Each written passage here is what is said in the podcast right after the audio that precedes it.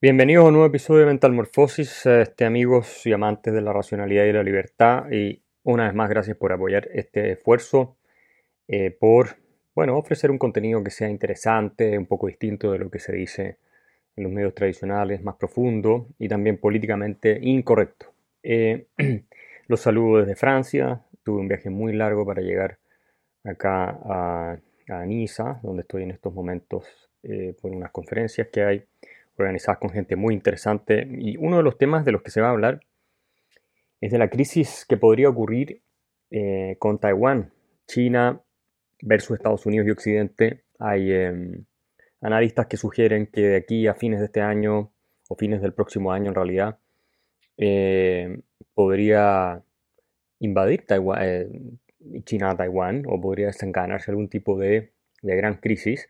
El gobierno de Biden está hablando con un tono mucho más duro sobre Taiwán.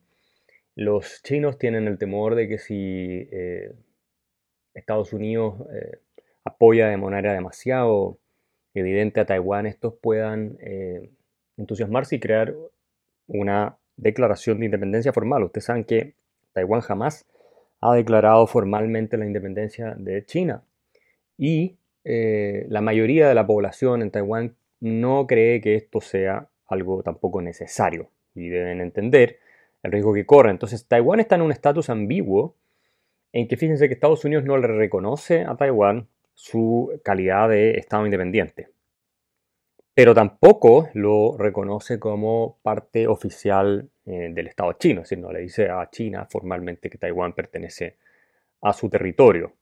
Entonces está en una zona mm, gris, ¿cierto? Eh, que durante muchas décadas ha funcionado manteniendo un equilibrio, pero claro, 40, 50 años atrás, la China que, existía no es la de hoy, con una capacidad militar eh, que cada vez se acerca más a la de Estados Unidos, todavía le falta, pero cada vez está más cerca de eso, con una capacidad económica que cada vez se acerca más a la de Estados Unidos.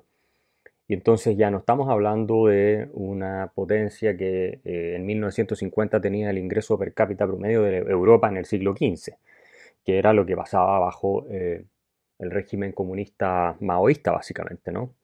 Estamos hablando de una potencia moderna que es eh, cada vez eh, más líder en tecnología y que ha avanzado mucho, acercándose a la misma Taiwán.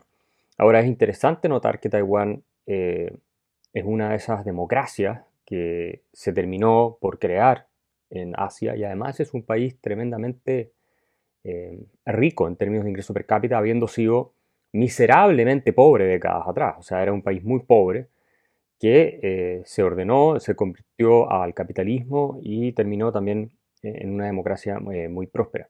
De hecho, de todo el este asiático, según mediciones cierto que existen, Taiwán es la democracia más libre de todas. Ha tenido varias transferencias de poder pacíficas, tres específicamente, eh, desde eh, el año 2000 entre partidos que son opositores o entre rivales políticos. El año 22, o sea, este mismo año, eh, Freedom House, que, se dedica a estudiar estas cosas, ¿no es cierto? Es un think tank, ranqueó Taiwán como 94 entre 100, para que se den cuenta ustedes, en respeto a libertades civiles y políticas, empatado con casi Alemania, Francia, Reino Unido, Estados Unidos, es decir, 94 eh, eh, siendo los puestos. Eh, al revés, o sea, no, es que está 94 entre 100, sino que estaría, digamos, sexto entre 100, por decirlo así, ¿no?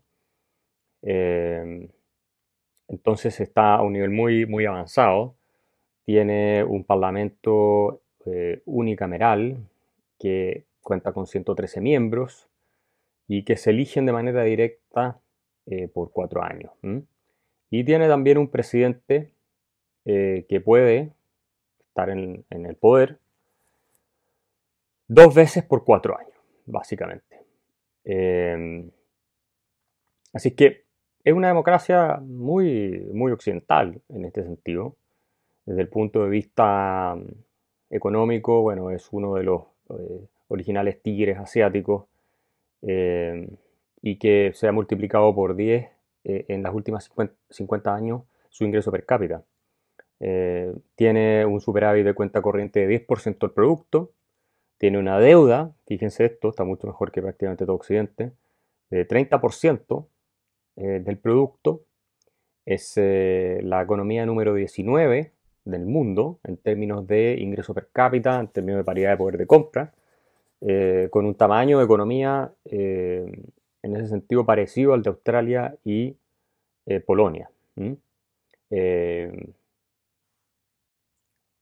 Perdón, el, dato es que es la 19 economía del mundo en términos de productos si uno lo mide en paridad de poder de compra, no en términos de ingreso, per cápita. O sea, está cerca de Polonia y Australia en términos de Producto Interno Bruto y eh, per cápita está a niveles de Dinamarca y de Holanda.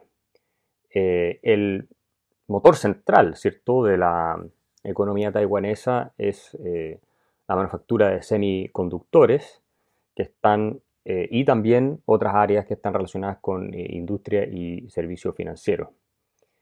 Em, no tiene, por supuesto, Taiwán representación en las Naciones Unidas eh, y está fuera de la mayoría de las organizaciones internacionales precisamente porque no se le reconoce este estatus de Estado independiente.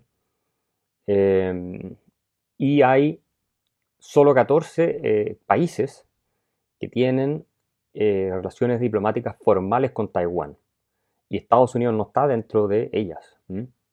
Y un dato curioso aquí, Paraguay es uno de los pocos países, creo que hay uno, dos o tres, eh, está entre los pocos, muy pocos que reconocen a Taiwán como, país independiente eh, y que tiene relaciones diplomáticas con, con Taiwán. obviamente China hace todo lo posible por tratar de que esos 14 países con los que Taiwán tiene relaciones diplomáticas eh, no, los tengan y, presiona a estos países, ¿no es cierto?, amenazándolos de que no va a tener eh, relaciones diplomáticas con ellos si es que reconocen a Taiwán. Y eh, Beijing, China siempre ha dicho que si Taiwán declara la independencia formal, va a haber guerra, es decir, hay declaración de guerra, ¿no? Bueno, el gobierno de Taipei eh, controla 168 islas con un, área combinada ¿cierto? de 13.974, esto vendrían siendo square, square miles, millas, millas cuadradas. Así que es un país muy grande, pero tampoco tan pequeño.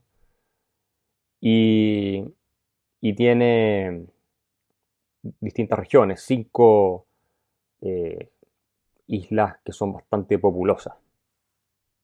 Tiene fuerzas armadas, tiene, eh, que se llaman formalmente eh, las Fuerzas Armadas de la República eh, de China, curiosamente, se llaman así, ¿cierto? Eso por razones históricas, que tiene 165 mil hombres o personas, hombres y mujeres en servicio activo, 1,6 millones de reservistas.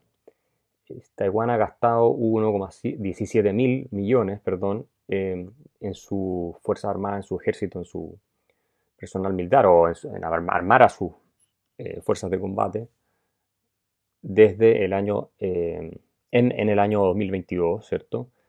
Que eh, es más que Nueva Zelanda y que Polonia, ¿ah? teniendo obviamente en, Europa la amenaza de Rusia, pero bueno, ellos tienen la amenaza de China y han gastado 17 mil millones de dólares este año, el 2022. Eh, y bueno, el presupuesto que tiene China, por supuesto, es mucho más grande, 14 veces el presupuesto de Taiwán le dedica China a sus Fuerzas Armadas. Pero también tiene Taiwán un cuerpo de oficiales eh, altamente profesionales, entrenados, eh, aunque por lo que dicen los analistas muy resistentes al, al cambio y especialmente a la adopción de eh, equipamiento de alta Si quieres continuar oyendo este episodio, acceder a más contenido y apoyar la defensa de las ideas de la libertad, suscríbete en www.patreon.com slash Axel Kaiser.